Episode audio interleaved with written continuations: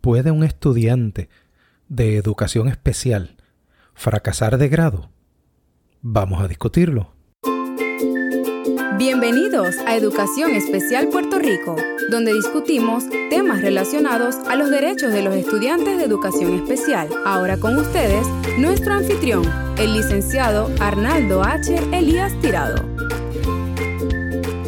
Es algo que cada vez más va en aumento y es cuando llaman a los padres, más o menos como para el mes de abril, para indicarles que su hijo, que es un estudiante participante del programa de educación especial, va a fracasar de grado.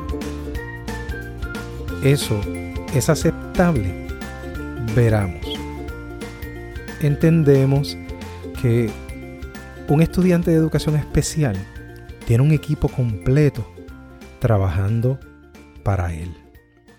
Ese equipo debe diseñar una educación para atender sus necesidades únicas.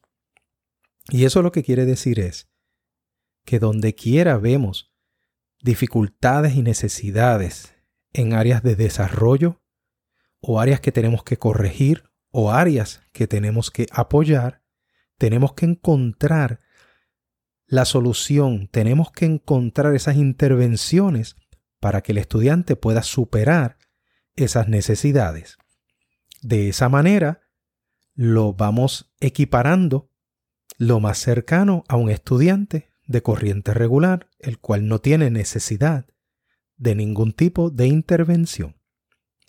Por lo tanto, ¿por qué cada vez más el departamento le dice a los padres, usualmente ya en el mes de abril, que su hijo es candidato a fracaso, pues nosotros somos de la opinión que un estudiante de educación especial no puede fracasar.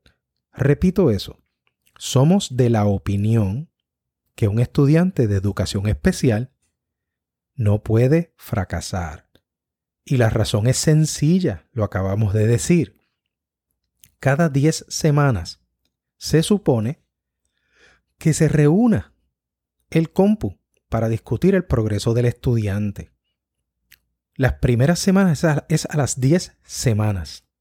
Si a las 10 semanas el estudiante está mostrando unas necesidades que le causa que se esté retrasando o que no esté logrando las metas que están trazadas en el PEI, se supone que el compu haga las enmiendas necesarias para que el estudiante pueda superar las necesidades y llegar a las metas que todavía no ha logrado, así como también enmendar las metas y reducirlas si es necesario.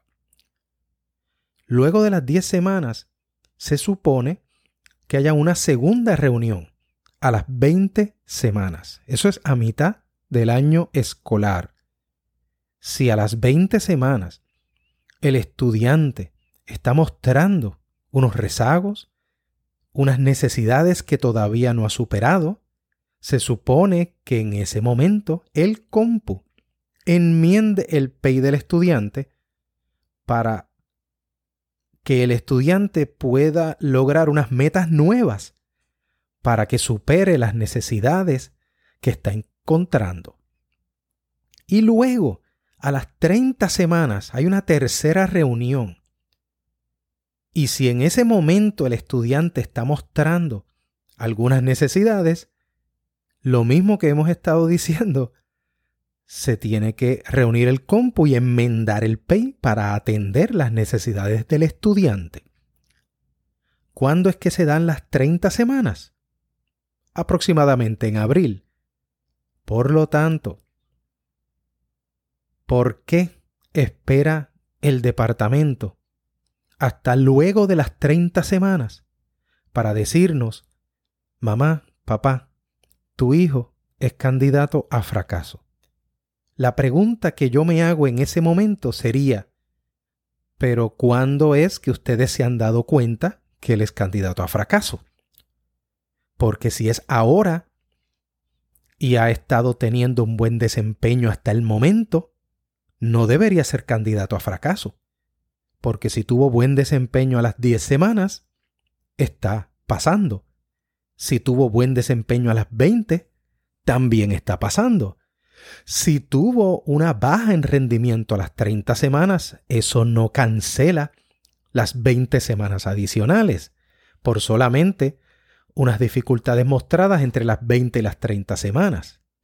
No sé si me siguen, suena un poquito complicado, pero no puede ser una sorpresa que el estudiante de momento en el mes de abril o mayo esté fracasando, porque uno no fracasa de un día para otro. Eso tiene que ser que el estudiante lleva cargando rezagos desde el primer semestre.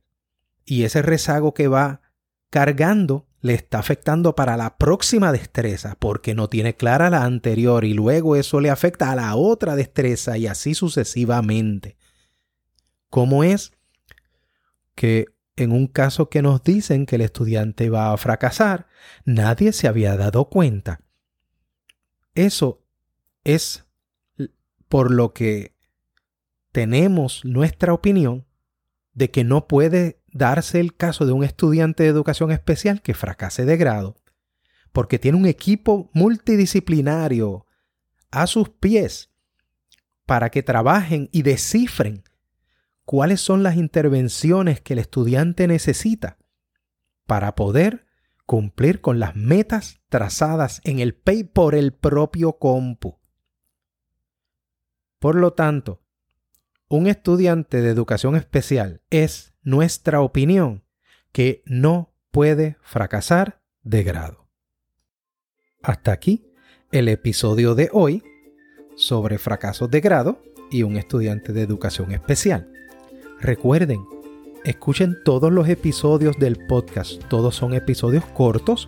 El propósito es desmenuzar distintas facetas que tenemos que conocer sobre todo el programa de educación especial que es bastante complicado y extenso. Pero de esta manera ir aprendiendo de manera más holística y más científica cómo es que se supone que funcione el programa de educación especial. Le agradecemos su sintonía, les exhortamos a que compartan este episodio y todos los episodios anteriores de este podcast para que nos sigamos apoderando de información y así podamos transformar el programa de educación especial caso a caso, niño a niño, desde la sociedad hasta la administración gubernamental. Gracias por estar aquí, gracias por ser parte del 4% y nos veremos en la próxima.